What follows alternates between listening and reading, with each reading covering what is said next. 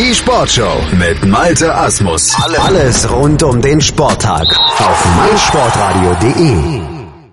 Herzlich willkommen zum Scouser Talk hier auf meinsportradio.de. Neues vom FC Liverpool und das Ganze wie immer mit Malte Asmus und André Völkel von den Berlin Reds. Aber wir beiden haben uns Verstärkung geholt, André. Wir haben uns nämlich zwei weitere Mitdiskutanten reingeholt, die mit dem FC Liverpool ja, doch freundschaftlich verbunden sind, um es mal ganz vorsichtig auszudrücken, nämlich den Christian Görnd von Gameswelt und Radio Nukular. Hallo Christian. Schönen guten Tag. Und den Lukas Tarnowski, der ist Alleinverantwortlicher, wie er sagt, bei Das ist Enfield. Hallo Lukas. Guten Tag. Alleinverantwortlicher klingt gut. Ja, ich möchte den einen Kumpel, der mich ab und zu mal supportet, nicht reinziehen, weil ab und zu polarisiere ich ja mit meinen Inhalten und da will ich äh, immer so die gewisse Distanz zu den Menschen haben, die, die mich zwar supporten, aber ähm, dann halt nicht verantwortlich gemacht werden sollten. Und Deswegen sage ich das. Und, und aber allein verantwortlich ist ja nicht schlecht, dann bist du CEO und Putzfrau in einem. Ja, ganz genau, ganz genau. André, alleinverantwortlicher bei den Berlin Reds bist du nicht. Äh, nee, geht ja auch gar nicht mehr. Wir haben ja den Verein. Ähm, nö, ich gebe mir Mühe, dass da genügend Leute ähm, die Arbeiten äh, verrichten. Ja. Und hier bist du auch nicht allein verantwortlich. Hier hast du mich ja noch, der ein paar dusselige Fragen zwischendurch stellt. Ja, ähm, da bin ich auch teilweise ganz froh drum. Aber auch nur teilweise. Wir haben ja neulich schon mal im ersten Teil des Saisonrückblicks schon mal so ein bisschen auf die letzte Saison des FC Liverpool zurückgeblickt. Du hast deine Meinung ja schon getan, was denn der vierte Platz des FC Liverpool letztlich aus deiner Sicht wert ist. Jetzt wollen wir das natürlich auch nochmal von Christian und von Lukas hören. Christian, vierter Platz am Ende. Wie bist du zufrieden mit der letzten Saison? Ähm, ich muss sagen, die letzte Saison ist tatsächlich eine oder die Saison, seitdem ich Liverpool ähm, aktiv verfolge, die ich am wenigsten gesehen habe. Ich würde sagen, 70 Prozent des Spiels habe ich maximal gesehen. Ähm, wegen Umzug, wegen ähm, Radio Nukular und so weiter und so fort. Ich dachte wegen und, der Zone, weil du nichts gesehen hast, weil da ständig Bildausfall war. das kann, das kann auch passiert sein, ja. Ähm, ich bin, ich bin generell zufrieden. Ich meine, ähm, der Start war natürlich ähm, weitaus oder oder nach dem Start hatte man erstmal gedacht, okay, das könnte es dieses Jahr werden. Ähm, Sehr häufig. Sowieso, ja, genau, so wie so oft. Ähm, aber was mich eigentlich mehr interessiert als das eigentliche Abschneiden, also der eigentliche Tabellenplatz, ist, dass man den ähm, Jungs ansieht, dass sie Bock darauf haben, Fußball, Fußball zu spielen. Und das war zumindest in 70 Prozent der Spielen ähm, zu 90 Prozent so. Und ähm, das ist halt immer eine ganz gute ähm, Grundlage dafür, dass man auch in der nächsten Saison wieder hoffen kann, das ist die Saison, ähm, nur um dann zur Hälfte wieder enttäuscht zu werden. Mhm. Ähm, aber per se bin ich bin ich ganz zufrieden mit dem Abschneiden. Also alles alles in allem ähm, war das eigentlich eine sehr schöne Saison, sehr sehr schöne Spiele dabei gewesen, ähm, sehr sehr viel Spielfreude und ich glaube, das ist halt das, was ähm, zumindest für mich Fußball weitaus mehr ausmacht als ähm, gewonnene Trophäen und, und Pokale. Hm. Lukas, siehst du das genauso oder ist bei dir doch eher so ein bisschen Silberware das Einzigware? Ähm, hätte ich noch vor einem Jahr genauso unterstrichen, dass eigentlich ohne Pokale auch äh, man nicht so easy drüber reden kann, dass eine äh, Saison erfolgreich war. Aber in dem Fall muss ich sagen, das war ähm, so eine schöne Reise dieses, dieses Jahr. Ähm, so viele gute Ergebnisse und am Ende quasi eine Platzierung, die wir schon seit so vielen Jahren halt nicht hatten, mit dieser einen Freak Saison ähm, mit Suarez und, und Brandon Rogers, äh, wo wir noch an der Meisterschaft äh, irgendwie geknabbert haben und es dann doch nicht geschafft haben. Aber so eine, so eine Champions League Platzierung ist halt einfach ein Luxus. Also es ist so selten für uns, dass wir äh, einen Champions League Platz erreichen. Und ich finde, dass es dass auch mehr dazugehört, einfach ähm, im, im ganzen Teamgefüge und vom Trainer aus ähm, über eine ganze Saison so eine Leistung zu zeigen ähm, als zum Beispiel den League Cup im Februar zu gewinnen. Das heißt, den hatten wir ja auch vor paar Jahren. Das war ganz nett, mal was zu, zu, zu gewinnen. Aber im Endeffekt kannst du dir dafür halt nicht so viel kaufen. Ganz im Gegensatz zu den Millionen, die man mit einer Champions League Platzierung macht. Dafür kannst du dir dann geilere Spieler kaufen und dann nächste Saison noch mehr angreifen. Das heißt, für mich hat jetzt tatsächlich so diese Top-4-Platzierung ähm, so ein bisschen den Platz eingenommen äh, von, von einem Titel. Also ich habe jetzt tatsächlich jetzt nach, nach, nach den letzten Jahren hatte ich jetzt mehr Freude an diesem vierten Platz als äh, an vielen anderen Dingen. Mhm. Also für mich eine sehr, sehr schöne Saison. Was man halt dazu sagen muss, es ist halt schade, wenn du dann im FA Cup gegen, gegen die Wanderers rausfliegst, so. Also das, da muss man dann sagen, okay, wäre es zumindest ein, ähm, sehr, sehr großer Verein gewesen. Das war ja die Kombination, die, die uns am besten äh, geschmeckt hätte, dass wir Platz vier erreichen und einen Pokal mitnehmen. Das war ja, ja, so das, das Ziel, was wir uns gesetzt haben. Also in der Hinsicht haben wir natürlich unsere Ziele nicht erreicht, aber generell war das schon cool. Also ich will irgendwie äh, eine, eine spannende Saison haben. Ähm, das ist so das, das, das Minimum, was ich erwarte. Und am Ende will man sehen, dass es einen Schritt weitergegangen ist, dass Kloppo das Team weiterentwickelt hat. Und das war auf jeden Fall der Fall diesmal. Ja, vor allem mit den Einkäufen. Also wenn du siehst, äh, wie, wie Manet eingeschlagen ist, ähm, das ist alles sehr, sehr gut. Also ich mache mir da jetzt für die kommende Saison eigentlich keine Gedanken, dass man nicht in den Top 5 landen wird. Ja, so. Also Top 5 ist für mich das Ziel und Champions League ähm, irgendwo ähm, Halbfinale wäre schon schön. Oh, oh das ist aber, oh ja. Ja, André, sag was dazu. Das ist ja jetzt schon, das sind ja schon Luftschlösser jetzt fast. Ich habe ja gesagt, es ja. wäre schon schön. Ich habe nicht gesagt, ich verwette meinen Erstgeborenen drauf. Also das, das würde ich dann eher nicht machen. Nö, aber da bin ich dann gerne bei Christian mit. Ähm, aber was mich jetzt mal interessiert bei euch beiden, äh, ähm, wir hatten ja diesen Einbruch Anfang des Jahres. Was meint ihr denn, woran das liegt? Also Christian, ich meine, du hast jetzt nicht so viele Spiele gesehen, aber was, was, was meinst du, woran lag das? Ich glaube, ähm, dass tatsächlich ähm, das Problem ist, du kennst es doch selbst vom Job. So, mal hast du eine gute Zeit, mal hast du eine schlechte Zeit und egal wie sehr du dich anstrengst, funktioniert es einfach nicht. Und mhm. ähm, dann ist es oftmals so, dass du halt bei den kleinsten Aufgaben schon scheiterst und das ist ja eh ein Liverpool-Problem. So, also wenn du die letzten, ähm, weiß ich nicht, 15 Jahre guckst, die letzten 10 Jahre, die letzten 5 Jahre, ähm, du verlierst immer gegen die Kleinen, weil du dich einfach, also du, du gewinnst gegen die Top 4, so, ziehst sie ab und dann kommt irgendwie, ähm, weiß ich nicht, ein Stoke und zieht dich 27 zu 1 im eigenen Stadion ab. So, und ähm, da guckst du halt blöd. So, und dann nimmst du halt das, das nimmst du mit in das nächste Spiel, in das nächste Spiel und irgendwann vergisst du es nach drei, vier Spielen. Ähm, und das ist halt jede Saison so. Ähm, ich glaube, das ist einfach, ähm, dann ist es eine Einstellungssache, weiß ich nicht. Aber es ist so ein, es ist so ein, ähm, die kleinen Gegner tun immer weh. So, und das mhm. äh, ist etwas, was du als Liverpool-Fan sehr, sehr schnell merkst. So. Ähm, aber das wird, wird äh, Lukas wahrscheinlich auch ähm, bestätigen können.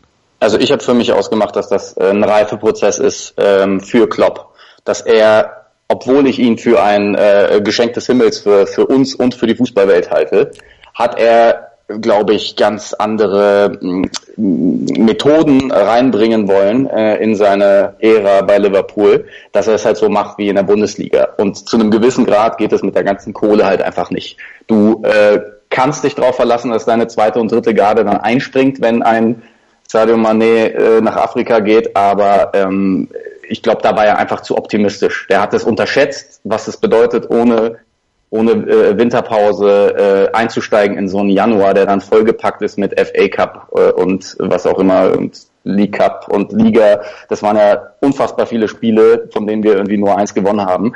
Das hat er so nicht erwartet. Er dachte, dass man da so ein Minimum erreicht. Man hat ja auch gesehen, wir haben ja dann trotzdem noch die Kurve gekriegt ähm, im, im Laufe der Monate, aber trotzdem war das der Einbruch, der uns dann am Ende hat zittern lassen. Also wenn, wenn dieser Januar nicht gewesen wäre, hätten wir über Platz zwei oder drei reden können und hätten darüber reden können, ähm, dass wir, dass wir wirklich einen Pokal mitnehmen. Ich glaube, er hat sich zu sehr auf sein Team verlassen und das spricht ja auch für ihn. Er, er vertraut ja seinen Spielern äh, dermaßen, dass er, dass er dann wirklich der will zu seinem Wort stehen. Das heißt, wenn er den Leuten in der zweiten und dritten Reihe sagt, ey, auf euch werde ich mich dann irgendwann verlassen müssen, ähm, dann wird er nicht im Winter frische Spieler einkaufen für viel Geld.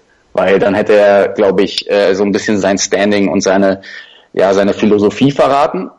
Und deswegen hat er sich meiner Meinung nach einfach verpokert und hat nicht eingesehen, wie wichtig Sadio Mané fürs Team ist. Also für mich war das eindeutig, dass der Spielfluss einfach raus war. Natürlich gab es dann noch andere Ausfälle von äh, Coutinho und Hendo war ständig verletzt. Aber das war schon für jeden Liverpool-Fan mit äh, zwei Gehirnzellen äh, ab September sichtbar, dass wir ohne Manet einfach nicht dieses Niveau erreichen können. Wir brauchen quasi unsere A11, um mithalten zu können, was wir dann halt eben in den Topspielen gezeigt haben, wo dann meistens Manet verfügbar war. Und ähm, das, das ist ohne ihn so easy äh, durch den Januar nicht gehen wird. Mhm. Das war so für mhm. mich der ausschlaggebende Punkt. Aber jetzt hat Manet ja sogar noch Verstärkung gekriegt im jetzigen Transfersommer, wenn wir da schon mal ein bisschen weiter greifen. Er hat nämlich jetzt mit Mohamed Salah auf rechts außen einen Spieler dazu bekommen, der ja unheimlich Geschwindigkeit aufnehmen kann und der das ja auch schon in den Vorbereitungsspielen jetzt bewiesen hat. Und Jürgen Klopp, der war vor allen Dingen nach dem letzten Vorbereitungsspiel im Asien, äh, das war jetzt gegen, jetzt muss ich nochmal nachgucken, gegen wen das genau. Crystal Palace. Crystal Palace, mhm. ganz genau, bei der Asian Premier League Asian Tour, so, Asian Trophy. Asian Trophy. So heißt mhm, das Ganze. Also ein ganz besonderer Name. Und da hat sich Klopp dann auch zu Salah geäußert bei den Kollegen von Sky Sports England. Und wir hören mal rein. He's quicker than I thought. If you are quick, we all know that very often you have a little bit problem to sort your feet. He's exactly the different, the opposite. So that makes him really a nice, nice uh, player for us. We said last year we need um, we need speed. Yeah? So, obviously we got it. Ja, Geschwindigkeit ist wichtig, das hat Jürgen Klopp im letzten Jahr schon gesagt und Salah ist einer, der obwohl er sehr schnell ist, seine Füße auch sehr gut sortieren kann. André, ist es der Mann, der Liverpool gefehlt hat? Ähm, da fehlen mit Sicherheit noch so an einigen Stellen ein paar Spieler. ähm, jetzt war jetzt war jetzt eigentlich nicht so negativ gemeint. Ähm, aber mit Sicherheit äh, macht das schon Sinn. Also sowohl Sadio Mané als auch Mohamed Salah, glaube ich, können auf beiden Seiten äh, spielen. Firmino ähm, hat jetzt die letzten drei Spiele ja meistens zentral gespielt mit den neuen Spielern Solanke und so weiter. Ähm, und Coutinho wird wahrscheinlich in die Mitte rutschen. Und ähm, irgendwo ist dann auch noch Platz für Lalana, der dann vielleicht irgendwie Backup sogar ist für Salah und, und Mané. Also das, das bringt ihn auf jeden Fall weiter. Und seine Philosophie war ja auch, nicht nur zu sagen, so ich zähle auf euch, junge Garde, sondern ich will auch momentan nur noch Spieler holen, die das Team halt wirklich weiterbringen. Und ähm, natürlich holt er auch Leute, die er über die Jahre hinweg aufbauen kann, aber momentan braucht er die Leute. Und da ist Salah einer dieser Spieler, ähm, sowohl auch ähm, für den Preis, den, ähm, ja, den er einfach, äh, da hat er einfach ein ähm, Schnäppchen gemacht aus meiner Sicht. Ja, äh, Christian, 42 Millionen, das ist jetzt, hm. äh, wenn man sich heute mal so die Preisentwicklung anguckt, nicht unbedingt sehr teuer. Ähm, scheinbar nicht. ja, vor allem für die Qualitäten, die er mitbringt. Also ähm, als, als es dann hieß, okay, eventuell wechselt er zu Liverpool, dann schaut man sich natürlich irgendwie die YouTube-Videos an. Was hat er bei Basel gemacht damals? Was hat er bei Rom gemacht? Ähm, wie war seine Zeit bei Chelsea? Und ähm, man sich so, der ist, also verdammt schnell, so, hat einen unfassbaren Linksfuß so und ähm, erinnert mich in seinen Bewegungsabläufen und ich möchte es jetzt nicht äh, vorausschreien, ich möchte jetzt natürlich nicht ähm, äh, an, an, an, an dem, dem Status kratzen, aber es erinnert mich ein bisschen an Torres. So, was den, was den, ja. ähm, was den Sprint angeht und so weiter und so fort. Und ich sag mal so, wenn er 80 Prozent von dem macht, was Torres damals äh, vor der dunklen Zeit äh, machte, so, ähm, dann, dann bin ich super zufrieden. Also für die 42 Millionen. Und der Typ ist 25, glaube ich. Ja. 24, genau. 25. 25. Ähm, ist, ist, ist in seinem, in seinem Heimatland, also als, als ägyptischer Nationalspieler, derzeit halt ein Held so. Ähm, und ich glaube, der fliegt gerade so. Und wenn er bei uns ähm, noch höher fliegt, dann bin ich sehr, sehr zufrieden mit der ganzen Sache. So, und wenn du halt siehst, wie er jetzt gerade mit dem Team spielt, also das ist, das ist schon ähm, jetzt, nach so kurzer Zeit spielen sie schön und fast schon blind zusammen. Also ich bin sehr, sehr zufrieden gerade mit dem Einkauf. Aber das ist ja nicht der einzige Einkauf, der jetzt ähm, tatsächlich, tatsächlich äh, gut war für uns. Also auch in der letzten Saison gab es ja schon Einkäufe, wo du sagst, ähm, Ah, das, das, das hat sich irgendwie gelohnt. So. irgendwie? Ja, also so ein Matip zum Beispiel. So. Ja.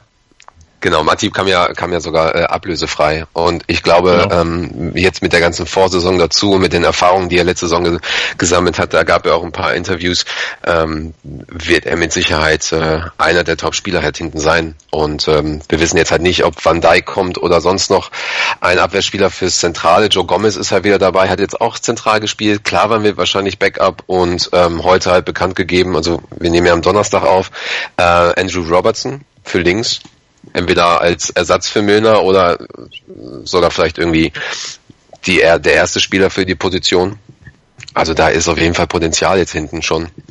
Ja, ja wobei man ja sagen muss, äh, bei anderen Vereinen äh, liest sich die Transferliste jetzt schon äh, viel länger. Da hat irgendwie Everton gefühlt schon 15 Leute hin und her transferiert, während bei uns dann so Klar sind ein paar Leute gegangen, aber äh, auf der auf der Transfer-In-Seite ähm, ist halt mit Solanke und und Salah noch nicht so viel los. Deswegen drehen ja auch relativ viele Liverpool-Fans am Rad, weil sie sich dann halt umschauen. Und bei Everton ist so viel los beim quasi nicht großen Konkurrenten, aber halt äh, äh, drüben äh, hinterm Stanley Park äh, ist irgendwie ordentlich was los und da wird ordentlich gearbeitet. Und wir machen irgendwelche Asienreisen und äh, machen Snapchat-Stories mit den Spielern. Ähm, das kann ich schon verstehen, aber Fakt ist, wir wissen ja eigentlich meistens nicht, was hinter den Kulissen abgeht. Deswegen, Ja, ich kann mir sehr gut vorstellen, dass da schon sehr, sehr viel eben gehandelt wird und auch nicht nur die, die, die von denen wir es wissen mit Van Dijk und, und äh, Keita. Ich glaube, da sind auch noch ein paar Leute auf der Liste, von denen wir eventuell noch nie gehört haben, so wie ich noch nie von Andrew Robertson gehört habe. Ja, aber Lukas, ähm, ist das nicht eigentlich vollkommen egal, ob jetzt ein Club äh, zwei Spieler oder 20 Spieler kauft? Eigentlich ist es doch, glaube ich, ein großes Problem, wenn jetzt ein Club sagt, so, okay, wir kaufen jetzt eine komplette zweite Garde. Die müssen ja auch erstmal zusammen äh, lernen, zusammen zu spielen. Ich meine, äh, Koman als Trainer ist halt großartig, ist ein guter Trainer, wirklich. Ähm, aber die, die, der wird trotzdem, die brauchen erstmal ihre Zeit, um da zusammen zu spielen. Ich, Und ich glaube, ja. ja, eine nee, Sache nur noch dazu.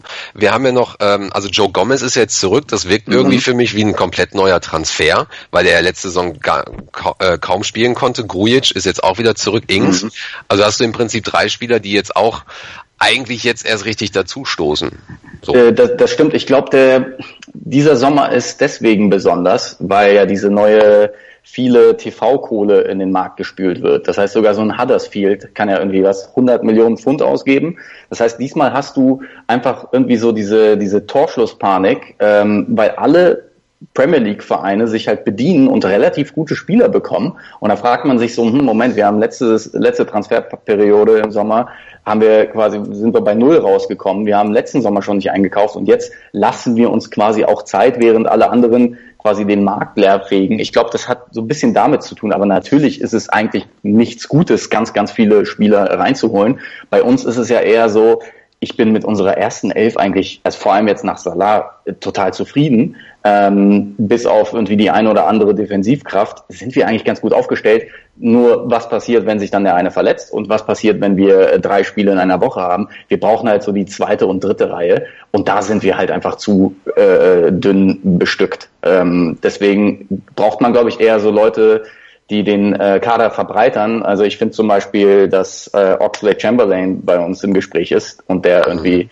gestern oder vorgestern beim beim Spiel mit Arsenal irgendwas über über äh, Mohamed Salah äh, zu seinem ägyptischen Teamkameraden äh, gefaselt hat, wo man sich so auch denkt, oh, der ist mit den Gedanken, glaube ich, schon ganz woanders.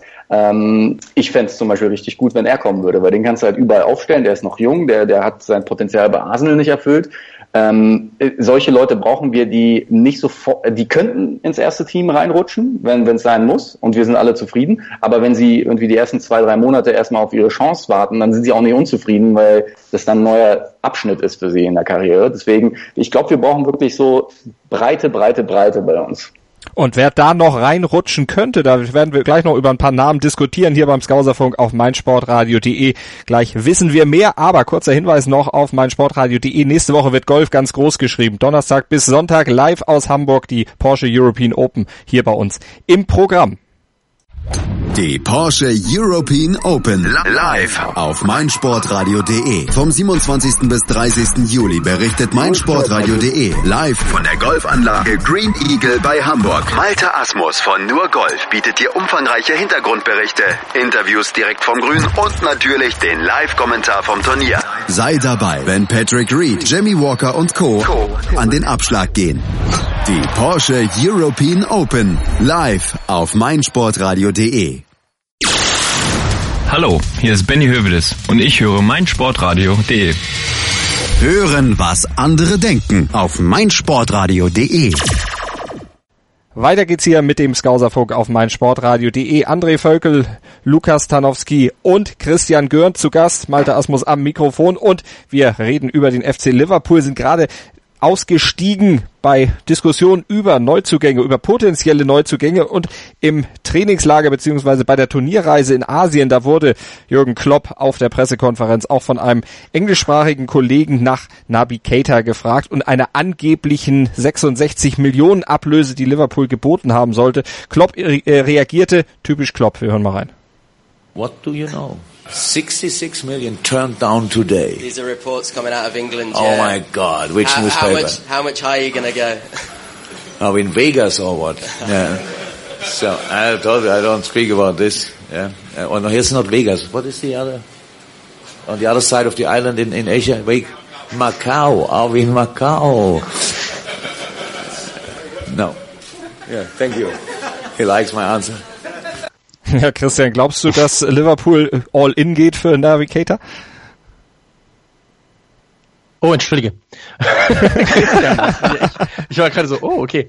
Ähm, ja, das, das Ding ist natürlich, ähm, wenn es 60 Millionen sind oder 66 Millionen, mhm. ähm, dann, dann ist es auch scheißegal, ob du 76 Millionen ausgibst. Dann ist es eigentlich auch scheißegal, ob du 86 Millionen ausgibst. Wenn du ihn haben willst, dann willst du ihn haben. Und wenn der Spieler das auch will, dann geht das irgendwie. Ähm, deswegen ist es eher eine, so eine Sache, will ich, dass er da spielt? Und da würde ich ganz klar Ja sagen. Hm. Und ähm, aber das ist ja eh, darüber werden wir auch noch reden, über diese ganzen Transfersummen so. Ähm, was passiert, wenn es auf einmal 106 Millionen sind? Irgendwann musst du halt eine Grenze ziehen. Ähm, und jetzt gerade ist es so, ähm, dass 66 Millionen nicht reichen, ist schon ähm, komisch. das ist nett ausgedrückt. ähm, aber wenn Liverpool ihn wirklich haben will, ähm, dann macht es, glaube ich, jetzt auch, also das macht die Kohl nicht fett. So, wenn es jetzt 70 sind, 76, 80, dann, dann ist es auch gut. So bei 100 kann man dann irgendwann mal fragen, was soll das überhaupt noch? Das soll ähm, 78 übrigens sein jetzt. 78. Das neue Angebot, ja. Ja, ja. aber dann drauf geschissen. So. Ganz ehrlich, wenn 66 sind, 78, dann, dann. Das ist doch noch dieser Red Bull Bonus, weil die Preise sind ja sowieso schon absolut krank und dann haben wir es ja jetzt noch mit Mathe-Shits zu tun, der da irgendwie äh, in Österreich in seiner Hütte äh, vor seinem Hubschrauber sitzt und äh, sich denkt, nee, ich, äh, ich, ich, ich lasse mir von irgendwelchen Fußballvereinen nicht auf der Nase herumtanzen, das sind unsere Spieler und wir behalten die jetzt, wir müssen sie ja nicht verkaufen, weil wir so verdammt reich sind. Ich glaube, so ein Cater wäre dann auch so ab so bei diesem bei diesem neuen Krankenmarkt bei 50, 60 äh, irgendwie hätte sich eingependelt. Aber dadurch, dass wir den jetzt seit Monaten quasi in den Medien wird er ja umworben oder wird halt spekuliert, dann geht man natürlich da ganz anders in diesen Vertragspoker und denkt sich so, nee, jetzt, jetzt äh, zwacken wir den äh, Scousern irgendwie nochmal 20 Minuten, äh, 20 Millionen irgendwie äh, aus den Rippen. Also ich glaube, das ist einfach so, eine, das wird die never-ending Story äh, des Sommers, aber dann am Ende sollte es eigentlich klappen. Und dann ja, aber halt 99. Was man halt einfach sagen muss, das Potenzial ist halt so riesig. Also der ist jetzt wie alt? 21? 20, 21, 22? Mhm. Irgendwo ja. da am, im Anfang seiner 20er. Ähm, Volljährig. er, er, ist immerhin volljährig, ja. Und ähm, ich sag mal so, 68, äh, 88 Millionen für ihn sind besser angelegt als für Pogba. So. Und ähm, mhm. jetzt gerade ist es halt einfach, wie viel will, will äh, Leipzig da jetzt noch rausholen? So. Und für den Verkauf, dann kann halt auch äh, Matsch sagen, okay, ähm, seht ihr das ganze Ding rentiert sich doch für mich. Hm. So. Also ich glaube, ich glaube gar nicht, dass es das Problem mit Mateschitz ist. ist. Also äh, Red Bull Leipzig, äh, Entschuldigung, ähm, Rasenballsport Leipzig hat ja im Prinzip auch ihre ganzen Vorlagen, die sie halt ein, äh, einhalten müssen. Klar haben sie irgendwo ihre Hintertürchen und so weiter, aber die haben, ähm, die haben natürlich auch schon ein Sagen bei der ganzen Sache und, und wenn die das den, den Spieler halt verkaufen wollen, dann kann halt Mateschitz machen, was er will. Ähm, dann, dann wird er halt verkauft. Nur ein großes Problem hat halt Red Bull und ich glaube, äh, daran werden, wird dann auch der Transfer ähm, zu unseren Gunsten entschieden. Sie haben halt, äh, soweit ich weiß, so eine Art Login, ähm, also so, so, eine, so eine Höchstgrenze bei den Gehältern, wo, äh, wo einfach dann nichts mehr rüber darf. So, und da ähm, kann man ihn dann wahrscheinlich noch damit locken oder wird er halt auch gelockt. Und ich habe jetzt vor, vor kurzem mit einem äh, englischen Journalisten gesprochen, der hatte auch einen Podcast gemacht und der ist, ähm, ist auch Liverpool-Fan und, und arbeitet viel für, äh, für die ganzen ähm, Fanzeitungen. Ähm, der ist äh, aber auch Spezialist für die Bundesliga und er sagte zu mir eigentlich, dass, äh, dass das eigentlich nur eine Formalität ist So, ich glaube, äh, sagte er, ähm, das müssten eigentlich nur noch so zwei, drei Kleinigkeiten da sein, die geklärt werden müssen. Und dann scheint das Ding halt auch durch zu sein.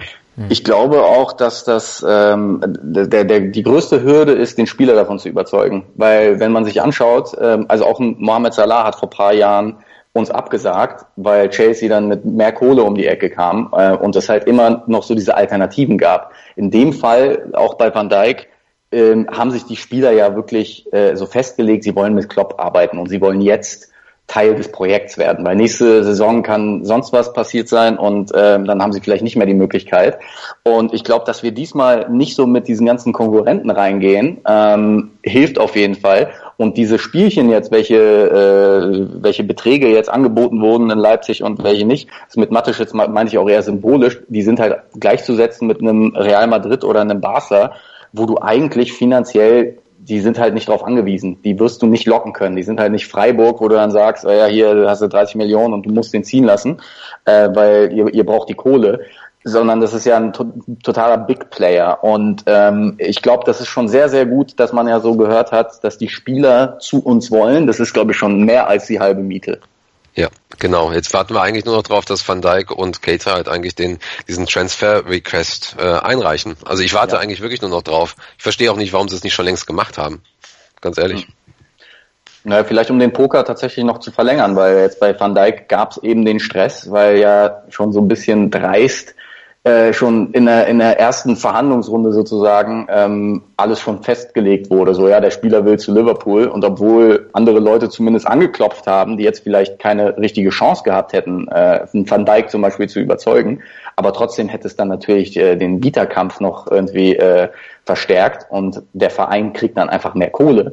Jetzt bei einem Leipzig verstehe ich nicht, warum sie jetzt mehr Kohle bräuchten. Ähm, ich glaube, auf diese paar Euro kommt es dann denen nicht an, aber bei einem Southampton war das ja wirklich ein, Aspekt. Also wieso sollen die sofort bei 50 Millionen irgendwie zusagen, wenn sie auch 70 rausholen können? Ja, ja genau das war ja auch übrigens der Grund, warum, warum er dann die auch die Beschwerde kam, weil die kleinen, ja. sorry, wenn ich jetzt mal so ein bisschen ausfallen bin, diese kleinen Pisser von Southampton, die haben das Ding einfach, weißt du, das macht jeder auf der ganzen Welt wahrscheinlich. So, das ist Standard in den Top-Ligen, dass du vorher mit dem Spieler sprichst, du triffst ihn irgendwo auf ein Bierchen oder was und dann quatschst du mit dem und fertig.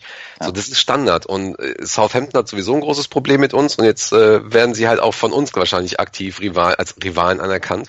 Und äh, das, die wollen das Geld da einfach nur noch hochdrücken. Und ich glaube, bei Leipzig ist es ist es eher so, dass Cater mit äh, Forsberg und diesem anderen Spieler, irgendwas mit W, habe ich jetzt vergessen, ähm, dass die halt einfach das, das Gerüst der Mannschaft sind. Das wäre so, als wir, als wenn wir jetzt äh, Coutinho abgeben müssten, weil er halt nach Barca will oder ähm, oder Henderson.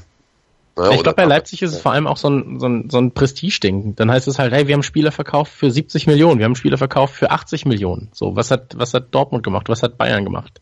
So, und ich glaube, das ist, wie, Lukas, äh, wie Lukas schon sagte, so, im Prinzip kann es denen scheißegal sein. Im Prinzip könnten sie ihn ablösefrei abgeben und haben immer noch den, den uh, Topf voll Geld, wenn sie denn wollen. Und ähm, also natürlich jetzt in Hyperbeln gesprochen. Ähm, so, aber aber jetzt gerade geht es natürlich da auch ein bisschen ums Prestige, dass du sagst, hey, unsere Spieler, so, die sind richtig was wert auf dem internationalen Markt. So, die sind richtig ähm, gewollt. Und ähm, jetzt im Fall von Southampton ist es dann natürlich, wie Lukas auch schon sagte, so, da ist es halt wichtig, dass vielleicht nochmal 5, 6, 7, 10 Millionen rauskommen, weil das sind nochmal zwei Verteidiger für die Jungs. Mhm. So.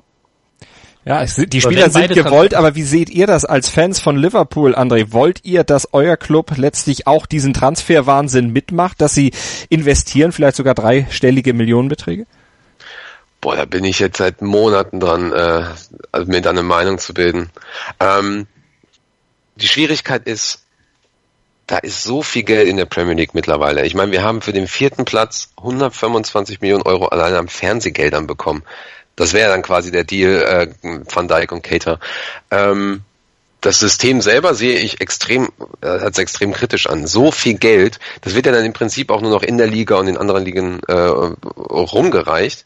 Ähm, aber ich, ich ich, ich, ich weiß es nicht. Ich weiß es wirklich nicht. Ich, äh, ich, ich will eigentlich, wenn es bedeutet, dass wir das machen müssen, weil das, weil es einfach, weil wir sonst überhaupt äh, gar nicht mehr mithalten könnten. Okay, aber ich will eigentlich nicht dass ich Liverpool, so wie sie jetzt sind, so dieses Akademie aufbauen, diese ganze Story dahinter, dieses die ähm, die Geschichte, die auch immer wieder genährt wird, ähm, diese besonderen Spiele, Enfield Nights und all dieses drumherum. Ich will nicht, dass sich das verändert. Und und da bin ich ganz ehrlich, wenn es bedeutet für mich, dass ich fünf bis zehn Jahre noch auf den Titel warten muss, dann nehme ich das gerne hin, einfach aus diesem aus diesem aus diesem ja, aus diesem Gefühl des Protests einfach heraus, weil ich auch glaube, dass das System irgendwann halt zusammenbricht in ein paar Jahren. Ähm, Gerade dieses, dieses, äh, das System in England hatten wir ja teilweise auch schon mit Dortmund gehabt, Anfang der 2000er, glaube ich, ähm, wo das hier in, in der Bundesliga so ein bisschen äh, angefangen hat. Ähm, und das, glaube ich, müsste sich auch jeder Liverpool-Fan fragen, so, was will ich eigentlich? Will ich diese 100, 150 Millionen? Will ich diese, diese ähm, Schema F, was Real Madrid und Barcelona auffährt, mit diesen ganzen äh, Kinderakademien und all sowas, mit den ganzen modernen Sklavenhandel noch dazu? Und also das ist ja ein ganzer Rattenschwanz dran. Das ist ja nicht nur dieser eine Spieler, den du für 100 Millionen holst. So, da ist ein ganzes System mit den Spielerberatern und so dran. Ist halt die Frage, will ich das als Fan? Oder kann ich darüber vielleicht sogar hinwegsehen und sagen, scheißegal, Hauptsache wir gewinnen was. Christian, Das, kannst das du sag darüber ich zum Beispiel. Ja. Wie ja, kommt- das eigentliche Problem ist natürlich auch, dass du, ähm, sobald die Preise für Spieler steigen, steigen die Preise für den Eintritt, wird Fußball dann zu einer ähm, Sportart für die, ich sag mal, äh, finanzielle Elite irgendwann, ähm, zumindest vor Ort und so weiter und so fort. Also langfristig gesehen machst du dir halt im Prinzip den Fußball damit natürlich kaputt. Ähm, zumindest glaube ich das. Ähm, das Genau. eigentliche Problem ist, dass diese Summen einfach irgendwann nur noch, dann, dann macht eine Null keinen Unterschied mehr. Weißt du, was ich meine? Oder dann, dann ist irgendwann wird es Ja. einfach egal sein. Und ähm, wie du schon gesagt hast, wenn du halt für den vierten Platz irgendwie 120, 125 Millionen schon bekommst an äh, Geldern, ähm, dann musst du die Spieler halt irgendwie locken. Und die lockst du natürlich dann, indem du sagst, okay, wir versuchen ähm, in der Champions League zu spielen, wir versuchen die Champions League eventuell zu gewinnen. Dadurch ist noch mehr Geld im Pott, dadurch werden noch teurere Spieler geholt. Ähm, es muss irgendwann ein Ende geben. So, und äh, mein Lieblingsbeispiel ist Pogba, der halt in meinen Augen äh, keine 106 oder was, was hat er gekostet? ich weiß es gar nicht mehr. Lu Lukas, du weißt sowas doch immer. Pogba hat doch auch irgendwie 100 gekostet oder so. Ich blick da auch nicht 100 mehr. oder 106 Millionen so. Ähm, das ist also da- das ist ja absurd. So, es macht überhaupt gar keinen Sinn, ähm, dass, dass, dass er mehr als, weiß ich nicht, 30, 40 Millionen kostet.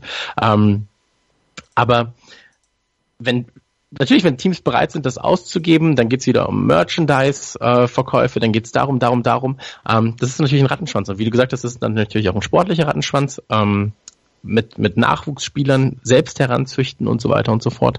Wie züchtest du die Spieler ran? Züchtest du sie für deinen eigenen Verein? Züchtest du sie im Prinzip, was die Niederländer ja lange Zeit gemacht haben, ähm, dazu an, dass du die zwei Jahre in deinem eigenen Verein spielen lässt, um dann Kohle zu machen, indem du sie verkaufst. Ähm, daran ist die niederländische Liga halt irgendwann kaputt gegangen. so. Und ähm, jetzt gerade ist es so, wir befinden uns an einer Schwelle, glaube ich, die sich so in den nächsten drei, vier, fünf Jahren wird sich dann zeigen, ähm, ob das ganze System dahinter auch, auch langfristig funktioniert. So, weil irgendwann wirst du dann Beträge haben von 150, 200 Millionen, ähm, die ein Spieler kostet. Und das können sich dann wirklich nur noch zwei, drei Teams leisten. Und ähm, dann wirst du halt einen Elite-Fußball haben ähm, mit so einer Art Superliga. So. Und ähm, was ja auch irgendwann mal, glaube ich, im Gespräch war vor einem Jahr, dass sich halt. Ja, es Äh, Ja, aber der Grund, warum es die Champions League gibt, ist ja eigentlich genau der Gedanke. Es waren ja, glaube ich, damals die Bayern, die in Deutschland gesagt haben, so irgendwie ist uns das alles zu blöd hier. Und äh, dann haben die doch dann die Champions League unter anderem auch deswegen ähm, eingeführt. Also die UEFA hatte selber natürlich damals Angst, ähm, dass, dass der Fußball einfach am Wert verliert, weil die, weil die Fernsehgelder irgendwie äh, niedriger geworden sind von Jahr zu Jahr. Aber letzten Endes war der Fußball ja nicht schlechter. Der war ja teilweise richtig geil in den äh, 80er, 90er Jahren. Ja, absolut. Ist, also Absolut. Ähm, das war eigentlich, das ist ja eigentlich dieser, ähm, ich habe so das Gefühl, dass die meisten Mannschaften versuchen, äh, unbedingt in die Champions League zu kommen, was für mich sowieso total blödsinnig ist, das Ding Champions League zu nennen, weil da ist dann, für mich gehört da nur ein Meister rein und fertig. Ähm, aber dann, dann spielen die und schaffen gerade mal die Gruppenphase und fliegen im Achtelfinale raus. Typisch Arsenal zum Beispiel. Und äh, ich, ja, ich muss ja mal, ne? Also Aber damit ähm, ist der Haushalt letztlich ja. saniert. Damit hat Arsenal das Geschäftsmodell erfüllt, was vorgegeben wird. Ja, ja, genau, genau. Und da denkst du dir halt auch so. Und deswegen drehen ja auch die Fans durch so. Ähm, ich will das nicht, dass das irgendwie bei, bei, bei Liverpool so zum Geschäftsmodell wird. So, ich will, dass die halt äh, wirklich halt auch kämpfen und sagen so, okay, wir geben jetzt alles dafür, dass wir das schaffen. So, aber Ich Ja. glaube, dass es bei Arsenal so wirkt, als würden sie nicht kämpfen, liegt einfach an, an dieser nüchternen Art von einem Arsene Wenger. Ja. Ich glaube, das Ja. werden wir einfach unter Klopp nicht erleben, weil er eine ganz andere Philosophie pflegt. Aber ich glaube, der Grund, warum wir jetzt, warum diese Diskussionen äh, jetzt überall so eskalieren, ist, glaube ich, einfach nur die Geschwindigkeit, in der das gegangen ist. Weil ich glaube, auch so durch den ganzen technischen Wandel, dadurch, dass irgendwie jeder Spieler zur Marke geworden ist, ähm, die sich dann über Instagram die ganze Zeit präsentieren muss und dann irgendwie einzelne Postings für eine Million Euro verkauft werden, weil die ganzen Spieler immer wichtiger werden für irgendwelche Werbekunden, hat sich das alles so beschleunigt, dass diese normale Entwicklung, weil ich meine, vor 30, vor 40 Jahren war Liverpool auch deswegen erfolgreich, weil sie halt Kohle hatten, weil sie irgendwie Kenny gekauft haben und Kevin Keegan und so. Das war ja auch immer ein finanzieller Aspekt, nur waren es dann halt damals 400.000 Pfund und nicht äh, 140 Millionen äh, Pfund. Und ich glaube, diese Entwicklung wäre sowieso gekommen, nur jetzt hat sich halt so sehr beschleunigt ähm, durch diese ganzen Social Media Sachen, durch die ganzen Werbedeals, durch die ganzen Agentengebühren, äh, dass es dann halt eben ein paar dreiste äh, äh, Agenten wie diesen Raiola gibt, der dann einfach mal von den 100 Millionen für Pogba sich 50 selber in die eigene Firma und die eigene Tasche reinstecken kann. Das ist natürlich absolut krank, aber im Endeffekt finde ich, hat es jetzt einem United so viel gebracht, irgendwie so viel Kohle auszugeben für Pogba? Sie haben sich gerade mal so durch die Euroleague äh, für die Champions League qualifiziert, ja, Respekt, aber generell könnte man schon bei, bei solchen Ausgaben äh, sich überlegen, sich über die Liga äh, in die Champions League zu qualifizieren, so wie wir zum Beispiel, ähm, auch wenn es natürlich jetzt noch die, die Quali geben wird. Aber ähm, ich, ich, ich glaube, diese Entwicklung lässt sich nicht aufhalten und wenn man es dann mal vergleicht mit den USA, was da halt eigentlich Baseball- und Basketballspieler bekommen und NFL-Spieler, ich glaube, davon sind wir, also da sind wir immer noch ganz gut, ganz gut irgendwie dabei, weil Fußball ist halt auch irgendwie der, der absolute äh, Weltsport und trotzdem verdient was irgendwie ein Basketballer verdient im Jahr was 80 Millionen statt statt nur 10 bis 15 Millionen. Ähm, also das ist, ich glaube, da wird es natürlich auch noch weiter nach oben gehen, aber es, es gibt dann, glaube ich, einfach so ein natürliches Ende, wo du dir dann auch denkst, naja, für diese 200 Millionen, die wir in vielleicht in Zukunft dann ausgeben für irgendeinen Spieler, da hätten wir uns jetzt auch vier oder fünf andere kaufen können, dann wären wir ein bisschen besser verstärkt worden. Also natürlich ist es krank, aber an sich ist das alles irgendwie die ganz natürliche Entwicklung seit den 90ern, seit der ganzen Champions League Geschichte. Das ist so ist der Markt leider. Und ähm, die letzten 15 Jahre habe ich irgendwie auch gehofft, dass wir mit fünf Scousern aus der eigenen Jugend dann den Titel holen können. Aber leider müssen wir uns jetzt wenn wir solche Ansprüche haben wollen als Liverpool-Fans, dass wir Meister werden wollen und Champions League spielen wollen, dann müssen wir leider bei diesem Zirkus mitmachen. Also ich habe mich echt damit so ganz nüchtern abgefunden, weil ähm, äh, da so ideologisch ranzugehen und zu hoffen, dass es fußballromantisch äh, endet in dieser Fußballwelt, ich glaube, das kann man sich langsam abschminken. Und um diesen Ja, Zirkus oh, mitzumachen, Entschuldigung. da muss man dann natürlich auch in die ausländischen, in die internationalen Märkte streben, wie zum Beispiel auch nach Asien. Und das macht der FC Liverpool ja gerade auch auf einer Asienreise. Und auch in Sachen Vermarktung hat sich da einiges getan. Und wie das beim FC Liverpool ankommt, wer vielleicht da auch schuld dran ist an dieser Entwicklung, darüber sprechen wir gleich hier beim Skauserfunk auf meinsportradio.de. Sei dein eigener Programmchef. Mit unserer neuen meinsportradio.de App wählst du jetzt zwischen allen Livestreams und Podcasts. Einfach, immer, überall. Hol dir unsere neue App für iOS und Android und bewerte sie jetzt bei Google Play und im App Store von iTunes. Mein Lieblingspodcast auf meinsportradio.de. Kevin Scheuren hier von Starting Grid, dem Formel 1 Magazin auf meinsportradio.de. Zu jedem Rennwochenende bringen wir dir alles, was du brauchst, um bei der Königsklasse des Motorsports up to date zu sein. Vorberichte, Nachberichte, Analysen und Meinungen, das alles gibt's hier. Und wenn dir gefällt, was du hörst, dann bring Starting Grid bei iTunes auf die Pole Position. Wie das geht? Eine kleine Rezension schreiben und fünf Sterne dalassen und schon sind wir auf dem Treppchen ganz oben. Dir gefällt, was du hörst? Dann rezensiere unsere Sendungen jetzt auf iTunes und gib ihnen fünf Sterne.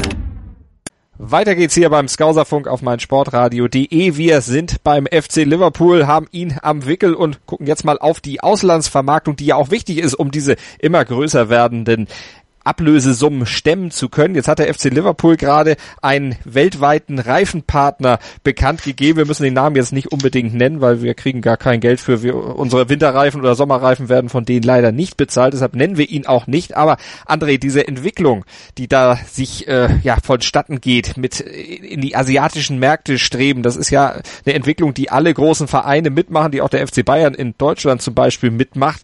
Ähm, wer trägt beim FC Liverpool dafür die Verantwortung? Also zunächst mal, als ich das mit, dem Reifen gesehen habe, dachte ich erst so, okay, kann der äh, links außen spielen? Das habe ich, hab ich halt äh, gehofft, aber jetzt ist ja Robertson da, von daher. Naja, es ist ja zum ähm, größten Teil halt Peter Moore, das passt ja, ne? Also Peter Moore selber ist äh, Liverpooler, war bei Sega EA Sports, ist jetzt zurück als CEO. Ähm, du siehst ja auch bei dieser, bei der ganzen Tournee, dass EA Sports auch überall hin, im Hintergrund ist und ähm, dieser, dieser, dieser Reifenhersteller ist ja auch ganz, ganz groß in Asien. Da wurden halt einfach mal eben die Deals gemacht, glaube ich, beim Bierchen abends.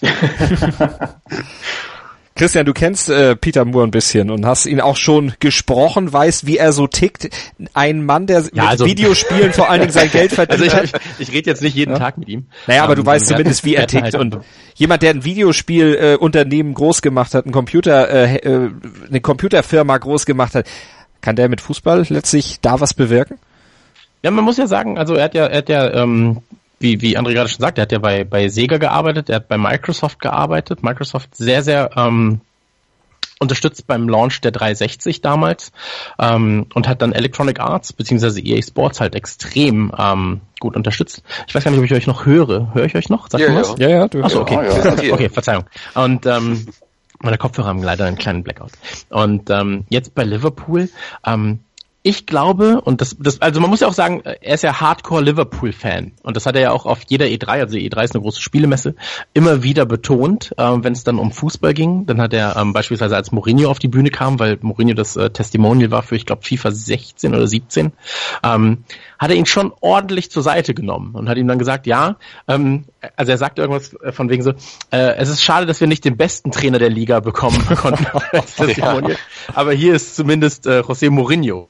Und ähm, und dann hieß es auch irgendwie so, ja, Mourinho, schön, dass du jetzt in der Premier League bist, ähm, bis du zumindest auf einen guten Verein triffst äh, in Anfield. Und ähm, er hat sein Herz da am rechten Fleck und ich glaube, dass er tatsächlich auch im Sinne des Vereins handelt. Also ich bin ähm, großer Sympathisant tatsächlich von Peter Moore. Und ähm, steht da nicht alleine, hm. aber äh, er spaltet ja durchaus das Lager, sage ich mal, aufgrund dieser Asien-Entwicklung jetzt gerade. Ähm, man muss aber auch dazu sagen, äh, wenn jemand gute Deals an Land holt, und das ist nun mal seine Aufgabe, ähm, also er ist ja nicht dafür da, damit sich alle wohlfühlen, er ist dafür da, damit die Kohle reinkommt ähm, und dass das Geschäft läuft. Ähm, und ich glaube, da kannst du halt im Prinzip kaum jemanden finden, der bessere Kontakte hat. Gerade wenn du siehst, wie groß ähm, Videospiele sind, wie gut seine Kontakte zu EA sind. Ich meine, er, er war Geschäftsführer. ähm, dann, dann hast du im Prinzip halt ähm, mit Microsoft, mit Electronic Arts ähm, und im Videospielmarkt liegt nun mal die Kohle. So und dass jetzt halt ein Reifenhersteller ähm, dabei ist, das macht dann ja auch irgendwo. Und, also und so fußballromantisch ist es dann halt auch nicht, wenn ich sage, dass äh, Videospiele und Fußball beides sind halt mittlerweile Formen von Entertainment und da wird halt irgendwie auf Geschäftsebene wahrscheinlich ähnlich verhandelt. Deswegen ja. ist das gar nicht so weit weg. Was ich bei ihm richtig gut finde, dass er halt ein leidenschaftlicher Typ ist. Also damals, als er irgendwie äh, für die Xbox irgendwie einen neuen Shooter rausgebracht hat, Halo, hat er sich irgendwie wegen der ganzen äh, wegen, wegen den, den, den Schwierigkeiten irgendwie bei der Entwicklung hat er sich aus Solidarität einfach mal äh, ein Halo-Tattoo stechen lassen und hat es dann auf der Bühne gezeigt. Was? Also Echt jetzt? der ist halt einfach, der ist ein crazy Typ, halt äh, äh, ein echter Liverpool-Fan, der halt immer, wie Christian gesagt hat, es hat durchblicken lassen. Also das, was wir auch auf der Bühne am liebsten gemacht hätten, einfach Mourinho eins reinwürgen, ist halt einfach eine, eine gute Sache gewesen. Also ich habe das auch damals immer sehr, sehr gerne verfolgt, ähm, was er so getrieben hat. Und natürlich jetzt nach außen, wenn man das jetzt so runterbricht, ähm, ein ähm, Liverpooler Junge, der dann in die Welt hinausgeht, ähm, in den USA jahrelang wahrscheinlich um 5 Uhr früh und, und um halb 10 Uhr morgens die Spiele verfolgt hat, der jetzt plötzlich zurück zurückkehrt in seine Geburtsstadt und dort dann seinen Lieblingsverein leiten kann. Also die Story ist halt auch super. Und äh, ich finde es gut, dass er, dass er versucht, so ein bisschen zu connecten mit den Liverpool-Fans, dass er über Twitter mal antwortet, dass er mal ein paar Witze raushaut. Er ist ein authentischer Typ und er passt halt jetzt gerade so zu diesem neuen Liverpool unter Klopp. Ja, ich finde halt auch, dass du merkst, wenn du ihm ähm, folgst, ich hatte jetzt auch schon ein, zwei Twitter-Konversationen mit ihm über, über irgendwelche, äh, also bevor man, ich habe getweetet, er hat geantwortet. Das war jetzt nicht so per private Nachricht, hey, mit wem gehst du heute Abend? Hey Pete. Ähm, ja, so, hey Pete, was geht ab? Ähm, Du bist bei WhatsApp nicht erreichbar, ich schreibe dir hier. ähm, nee, also es, war, es, es, es waren halt äh, ganz normale Tweets und ähm, er antwortet dann immer höflich, lustig, mit so einem britischen Charme. Mhm. Und man muss auch einfach sagen, wenn du seine Tweets verfolgst, wenn du das verfolgst, was, wie er sich zumindest nach außen gibt, und das ist ja das, was wir eigentlich beurteilen können gerade. Also wir können ja nur beurteilen, wie gibt er sich nach außen und welche Deals holt er an Land. Ähm, wenn du aber siehst, wie er sich nach außen gibt, dann wirkt es oftmals so, als wenn für ihn gerade so ein Kindheitstraum in Erfüllung geht. Also auch wenn du siehst so, äh, er mit Spielern und dann so, ich und meine Jungs. So. das ist halt, das ist halt sehr sympathisch und das ist halt im Prinzip auch das, was, was, was äh, ich in der Position machen würde. Also als Fan ähm, versuchst du natürlich noch mehr, dass es halt diesem Verein gut geht und du siehst ihn halt nicht so wie vielleicht die Stationen vorher, so Electronic Arts oder Microsoft oder Sega als äh, vielleicht Übergang, was du auch cool findest, wo du auch hinterstehen kannst, sondern so, das ist so dein dein Traum. So, das ist halt das, wo, wo, wo dein Herz seit, äh, ich weiß jetzt nicht, wie alt er ist, ich glaube, er ist 60 irgendwie. 62, ähm, glaube ich, seit, ist er, ja. Ja, okay. Äh, wo, wo es seit, seit 40, 50, 60 Jahren für schlägt und jetzt plötzlich kannst du damit arbeiten und du arbeitest halt zu einem Zeitpunkt mit diesem Team, das ähm, also der Zeitpunkt könnte nicht geiler sein. So, du hast du hast einen Klopp, du hast ähm, ein unfassbar gutes erstes Team, du hast ein paar gute Leute auf der zweiten Bank und ähm, jetzt ist halt der, jetzt ist halt der Punkt, da brauchst du solche Leute, glaube ich, wie Peter Moore, die da mit dem Herzen rangehen und erstmal schauen, so was kann man machen, wie kann man das machen. Und ähm, ich erinnere mich, war es nicht, war nicht Menu, die einen Deal hatten mit X-Men?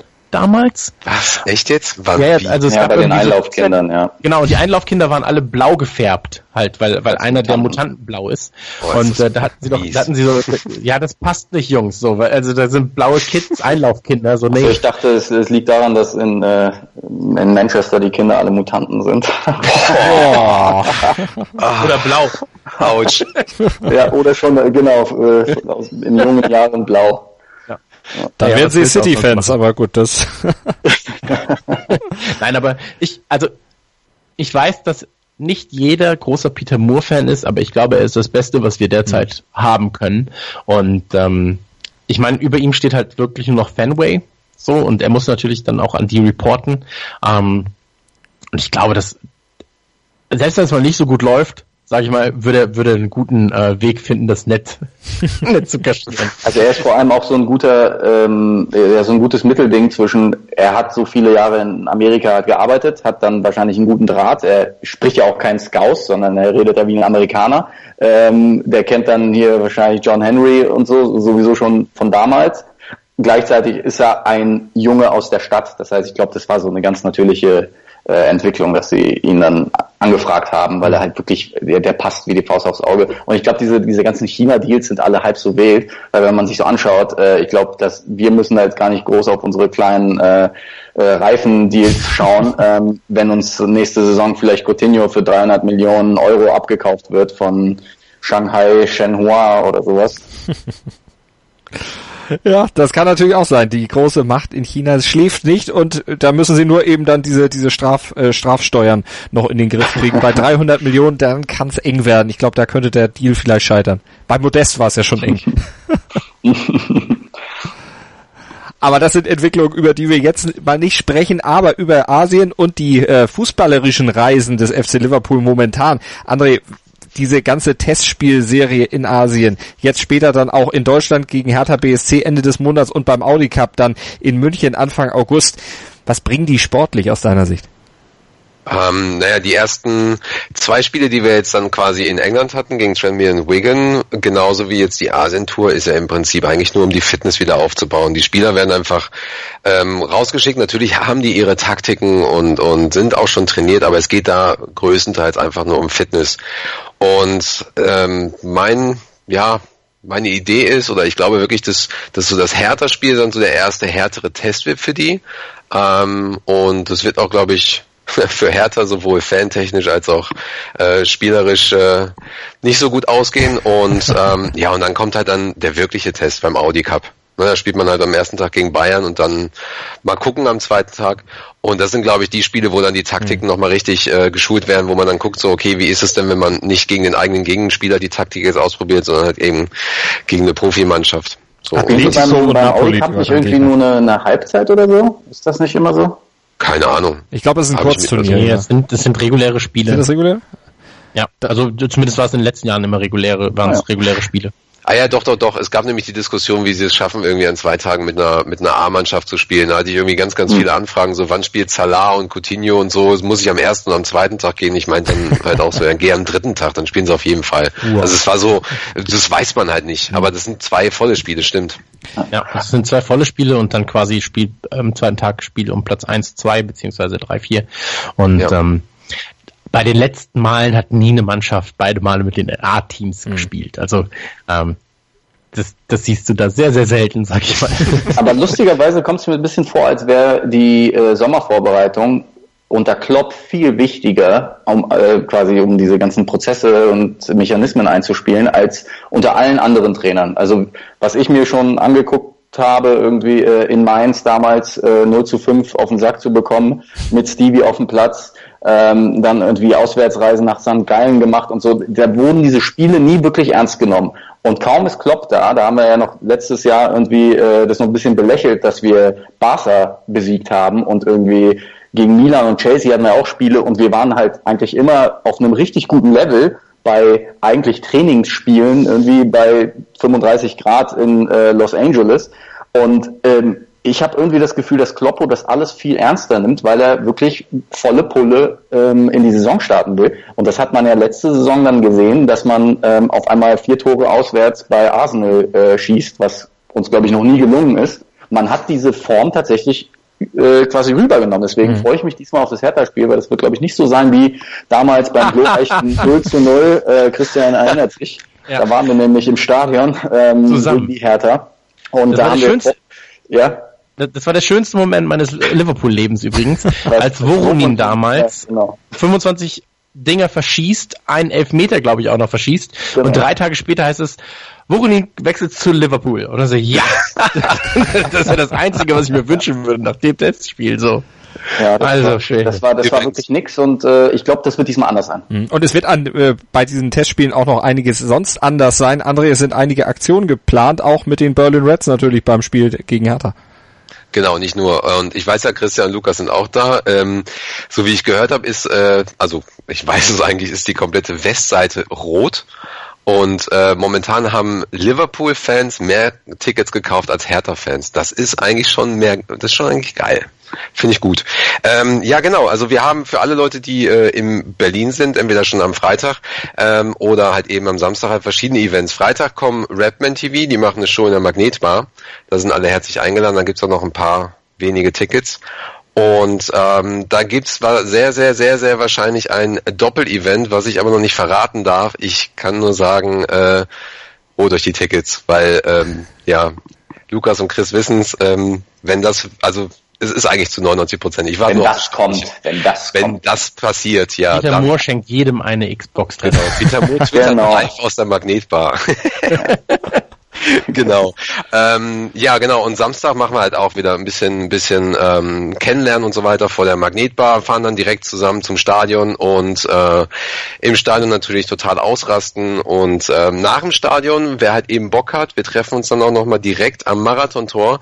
Da sind dann nochmal Rapman TV und die machen halt ihre typische Fan-Match-Reaction-Videos. Und äh, dann gehen wir halt eben feiern. Das Ganze findet ihr aber auch eben auf der Homepage der Berlin Reds. Wir haben aber für München auch ähm, ganz interessanterweise, da gibt es eine kleine Gruppierung, die Munich Coppits, die wir unterstützen. Und die treffen sich auch an beiden Tagen in der Stadt. Äh, Christian, das Kilians kennst du? Ja, Den kenn ich. Genau. Sehr genau. schön da. Ja, ne, ich habe die Fotos gesehen, fand ich auch schick. Genau, und da treffen wir uns dann halt eben auch äh, jeweils so um die Mittagszeit und wollen eigentlich auch ein bisschen durch die Stadt ziehen, Richtung Stadion, so ein bisschen, ja, sich auch dann kennenlernen und äh, ein bisschen Präsenz zeigen und einfach, einfach Spaß haben und dann im Stadion gucken, was die Mannschaft da fabriziert. Jetzt mal böse gefragt, so wie man sich englische Fans vorstellt, äh, mittags schon ordentlich ein und dann los? Nee, also man trifft sich schon mittags, aber äh, man muss also man muss jetzt nicht Bier trinken. Nein, es gibt natürlich, man, Malte, du kennst das doch Ja, selber als natürlich, selbstverständlich. oder als Alkoholiker, genau. Nein, kenne ich nicht. Nie. Ähm, nee, also je nachdem, ne? Also da gibt's halt eben Leute, die auch einfach nur so dastehen. Mhm. Also ich weiß halt auch, dass ein paar äh, Leute, die für Liverpool arbeiten oder für ähm, für also Redman TV werden auch in München da sein, das ist Enfield, so werden ein, zwei Journalisten da sein. Die kommen natürlich dann auch dahin und die werden Mhm. dann nicht trinken und stehen dann dabei und man kann ja auch ohne Alkohol Spaß haben, wissen wir ja. Und Spaß, äh, Alkohol ohne Spaß, ja. Ich finde aber generell, dass die Atmosphäre ähm, eigentlich meistens sehr entspannt ist. Also jetzt bei auch den Auswärtsfahrten, die ich gem- mitgemacht habe, äh, man hat irgendwie so ein bisschen einen, einen kultivierteren ähm, Eindruck von der Fangemeinde. Also klar, es, es wirkt immer ein bisschen befremdlich, wenn du auf einmal in, im malerischen St. Gallen auf einmal 2000 besoffene äh, Briten da stehen hast. Aber im Endeffekt ist es nie irgendwie bedrohlich oder so. Das ist nicht vergleichbar mit irgendwelchen Hooligans, äh, die für England irgendwie nach Frankreich reisen und dann irgendwie die äh, Straßen verwüsten. Ich finde das immer, also ich finde, es gibt nichts Cooleres eigentlich, also vor allem für uns, weil wir so weit weg von Liverpool sind, wenn dann, wenn wir in den Städten unterwegs sind, wo sich ein paar tausend Liverpool-Fans bewegen. Also die hocken dann in allen in allen Bars, singen ihre Lieder und so und ähm, in allen Ecken lauern sie.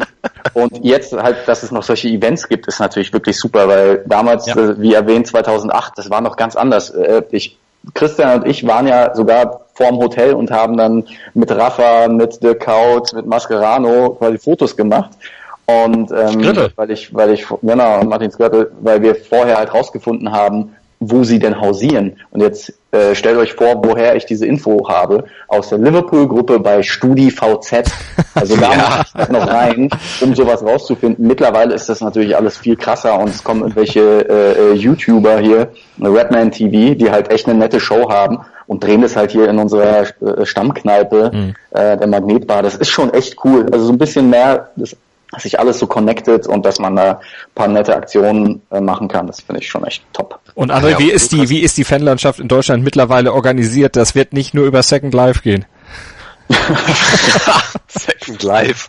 Gibt's eigentlich noch StudiVZ? Übrigens, äh, Lukas, du brauchst, um, um, äh, um zu wissen, wo die, wo die im Hotel absteigen, brauchst du auf jeden Fall keine StudiVZ-Gruppe mehr. Das, Ja, weißt äh, du das schon? Vielleicht, sag ich Ja. dir.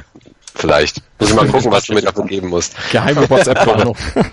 Wir können ja alle, alle drei zusammen im Tütü dahin fahren oder so irgendwie. Also irgendwas müssen wir machen. Junggesellenabschiedstechnisch oder so. so Ja, wir werfen einfach Wasserbomben gegen die Fenster. Und ich habe gehört, das mag jeder, der in Hotels lebt. Auf jeden Fall. Die schmeißen mit Fernsehern zurück. Genau. Ja, ähm, ansonsten, ich meine, ich weiß, wir haben ja nicht mehr viel Zeit. Ähm, ansonsten hat sich übrigens in Karlsruhe jetzt auch eine Gruppierung, äh, die, die wir helfen, ge ge- gegründet. Und die kommen auch alle nach Berlin, was halt mega geil ist. Die Hamburger kommen zu uns, ähm, die Hamburg Reds. Und wir machen einfach echt so eine mega Party, lernen uns alle kennen. Und ähm, das wird, denke ich mal, auch die nächsten Jahre ziemlich spannend, was, was hier halt auch so passiert in Deutschland. Und auch wenn viele Leute sagen, ja, ja, es ist der Kloppfaktor und so weiter, ähm, das wird sich danach auch alles widerlegen und ähm, das wird Ja, ich finde aber, äh, der Klopffaktor ist so in, in, in Social Media sichtbar, dass auf einmal mehr Leute kommentieren und irgendwie eine Meinung haben. Aber bei solchen Events, wer da halt ankommt im Trikot, der, ist halt schon echter Fan. Der, der wurde vielleicht ein bisschen wachgeküsst irgendwie von den Entwicklungen in den letzten Jahren oder weil, weil André irgendwie geile Sachen geplant hat und so. Und man engagiert sich ja dann mehr und kriecht aus dem Loch irgendwie, wo man dann zu Hause auf der Zone eigentlich äh, alleine das gucken wollte, dann geht man dann doch lieber in den Pub, weil da halt was los ist. Es geht ja wirklich immer um diese Möglichkeiten. Und äh, klar, hilft Klopp so in der Außenwirkung, äh, dass da ein paar Leute mehr irgendwie sich anschließen. Aber generell ist es doch super. Also ich find's geil, je mehr Liverpool-Fans es in Deutschland gibt, desto, desto besser ist es. Und da hoffen wir, dass es dann natürlich noch weitere gibt und vielleicht können wir dazu beitragen mit unserem Podcast hier, dem Skauserfunk auf meinsportradio.de. Wir sind leider für heute schon am Ende. Wir hätten noch so viel diskutieren können, aber verspreche euch, das machen wir auf jeden Fall noch. Vielen Dank an Lukas Ktanowski, an Christian Görnd und an André Völkel von den Berlin Reds. Tschüss. Sehr gerne und tschüss. Mein Lieblingspodcast auf meinsportradio.de. Hallo, Hier ist Andreas Thies von der Sendung Chip in Charge, dem Tennis Talk auf meinsportradio.de. Jeden Montag versorgen Philipp Joubert und ich dich mit den neuesten News aus der Welt des Tennis. Darüber hinaus bieten wir Dailies zu den Grand Slams oder auch Live-Übertragung von ausgewählten Turnieren. Wenn dir gefällt, was du von uns bekommst, freuen wir uns über eine gute Bewertung für Chip in Charge auf iTunes. Dir gefällt, was du hörst? Dann rezensiere unsere Sendungen jetzt auf iTunes und gib ihnen fünf Sterne. Mein Lieblingspodcast auf meinsportradio.de. Hallo, hier ist Malte Asmus. Jeden Montag um 19 Uhr hörst du mich zusammen mit Desiree Wolf und Thomas Wischnewski bei Nur Golf. Nur Golf ist für dich der Double Albatross unter den Sportpodcasts? Dann gib uns dein Feedback auf iTunes und bewerte Nur Golf mit fünf Sternen. Dir gefällt, was du hörst? Dann rezensiere unsere Sendungen jetzt auf iTunes und gib ihnen fünf Sterne. Schatz, ich bin neu verliebt. Was? Da drüben. Das ist er. Aber das ist ein Auto. Ja, eben. Mit ihm habe ich alles richtig gemacht. Wunschauto einfach kaufen, verkaufen oder leasen. Bei Autoscout24. Alles richtig gemacht. Wie baut man eine harmonische Beziehung zu seinem Hund auf? Puh, gar nicht so leicht. Und deshalb frage ich nach, wie es anderen Hundeeltern gelingt, beziehungsweise wie die daran arbeiten. Bei Iswas Dog reden wir dann drüber. Alle 14 Tage neu mit mir, Malte Asmus und unserer Expertin für eine harmonische Mensch-Hund-Beziehung, Melanie Lippisch. Ist was, Dog? Mit Malte Asmus. Überall, wo es Podcasts gibt.